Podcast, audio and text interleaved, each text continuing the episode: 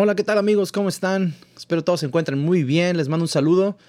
Este es su podcast Inocuidad al Chile. Mi nombre es Mike Gámez y les traigo hoy un episodio interesante, eh, un poquito diferente y creo que va a ser de mucha utilidad la información que vamos a tener. Probablemente tú ya sepas todo acerca de lo que vamos a hablar, probablemente no.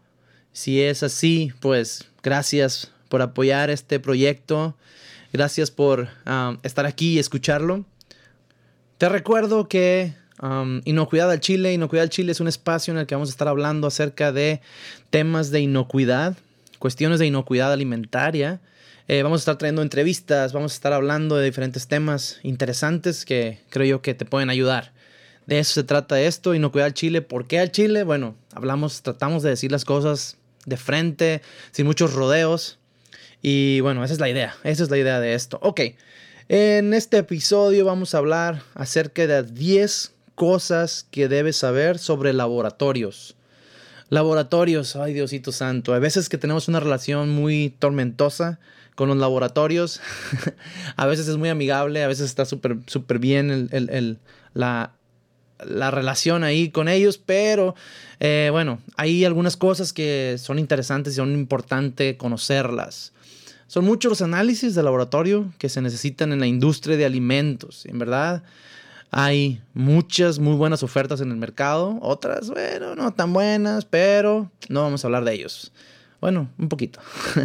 pero aún así, eh, quiero hablar sobre algunas cosas que sé que ya has escuchado y que es importante tener en cuenta al momento de buscar y contratar los servicios de un laboratorio. Aquí te dejo 10. Número uno es la acreditación.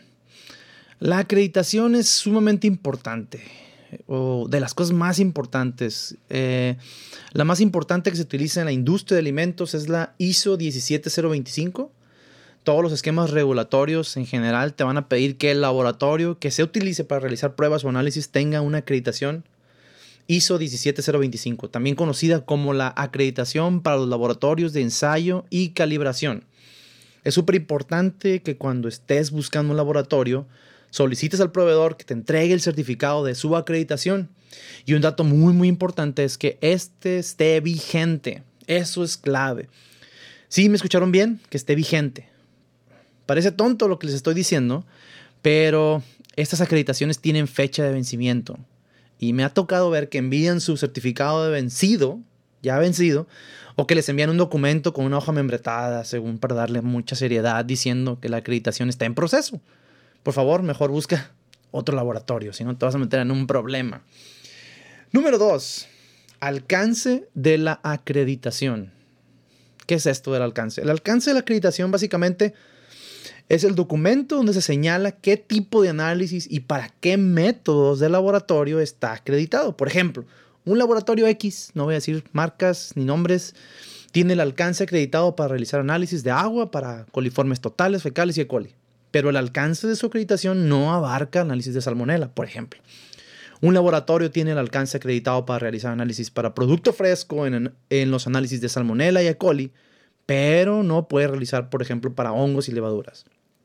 Aquí es donde debemos tener cuidado.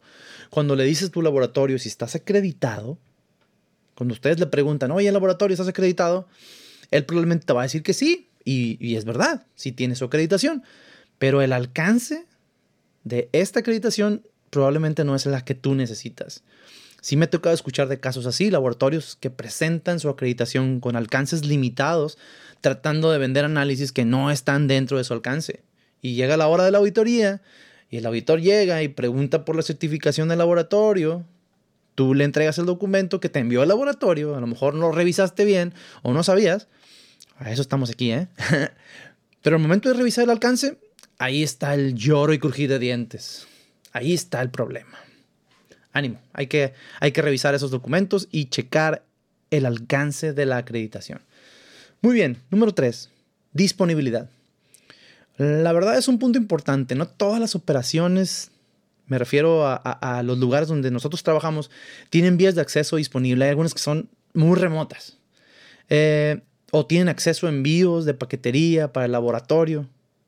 Y, el hecho de que este laboratorio te, te, preste la solución o te presente la solución a estos problemas es muy importante. Me ha tocado escuchar sobre laboratorios que te dicen, me envías las muestras a tal dirección y ya, bye. Pero algunas compañías no es problema, pero para otras el tiempo de traslado de las muestras del laboratorio hace que éstas tarden mucho en llegar y esto representa un reto gigante. Ahora, a lo mejor con la temperatura de las muestras ya elevada, pues es un problema, ¿no? En ocasiones es toda una odisea. Una vez escuché que en una compañía usaban un avión privado para ir a tomar muestras y volver el mismo día para entregarlas al laboratorio. Imagínense nada más. ¡Wow! ¡Qué, qué bárbaro! Pero bueno, no todos tenemos esas posibilidades. Si el laboratorio te puede resolver este problema, mucho mejor. Si es que tómalo en cuenta. Número 4. Tiempo de respuesta. Este punto va pegado junto con el anterior, en cierto sentido, porque el traslado de muestras hace que el tiempo de respuestas de los resultados sean más largos. Y, es peor aún cuando el laboratorio tarda muchos días en entregar resultados para algunas industrias. Esto es fatal o letal. Necesitan resultados para liberar lotes o algunos productos que están retenidos necesitan los resultados para poder enviar los productos, etc. Si el resultado, imagínate, te llega en 15 días, bueno, hay productos que no duran tanto tiempo sí es importante buscar un laboratorio que tenga un proceso eficiente y que te entregue resultados lo más rápido posible. Me ha tocado ver algunos laboratorios que hasta tienen una plataforma y algunos de sus procesos súper automatizados para automáticamente su sistema envíe los resultados y eso hace que lleguen mucho más rápido. También tomar en, cuenta que el proceso del análisis lleva un tiempo. Eso también tú tienes que, saber, ¿no? No podemos pedir los resultados cuando la muestra apenas va llegando al laboratorio. También me ha tocado ver. Entonces, hay que ser pacientes y tomar en cuenta este tiempo de respuesta. Y obviamente ese tiempo de respuesta siempre está este, limitado o está pegado al momento en el que la muestra llega al laboratorio, ¿no? Tomen en cuenta eso. Número 5, confiabilidad. Bueno, esto es algo que creo que el laboratorio se tiene que ganar. Indiscutiblemente el trabajo día a día hace que se entregue la confianza a cierto proveedor y no nada más al laboratorio, a cualquier proveedor. No hay más que trabajar con uno, con otro y, probar, ¿no? Algunas veces nos quedamos con el vale más malo por conocido que bueno por conocer.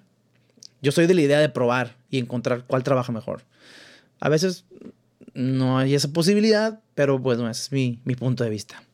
Ahora, nunca se está exento de los errores. Eso también tienes que ser paciente y saber que todos tenemos un proceso de, un proceso de conocernos, tanto tú hacia ellos como ellos hacia ti, y encuentra con el que trabajes mejor, que no te haga quedar mal en tu trabajo, porque al final del día tu trabajo es el que habla, no el de ellos.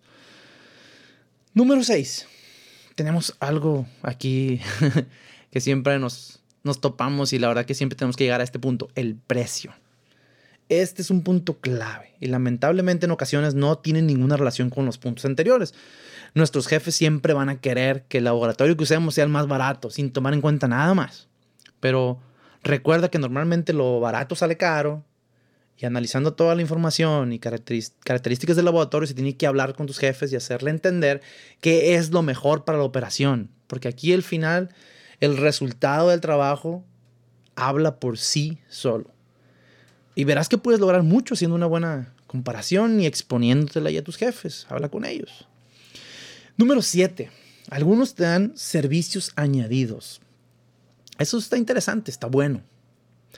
Eh, algunos laboratorios van a tratar de darte más aparte del servicio que ya te están ofreciendo. Algunos de ellos puede ser que te envíen el material para tomar las muestras o te dan un servicio de muestreo. Algunos otros pueden ofrecerte servicio al cliente excepcional, plataformas de manejo de información, asesoría en algunas áreas, capacitación gratuita, etcétera, etcétera, etcétera. Recuerda que todo esto es valioso y es muy útil.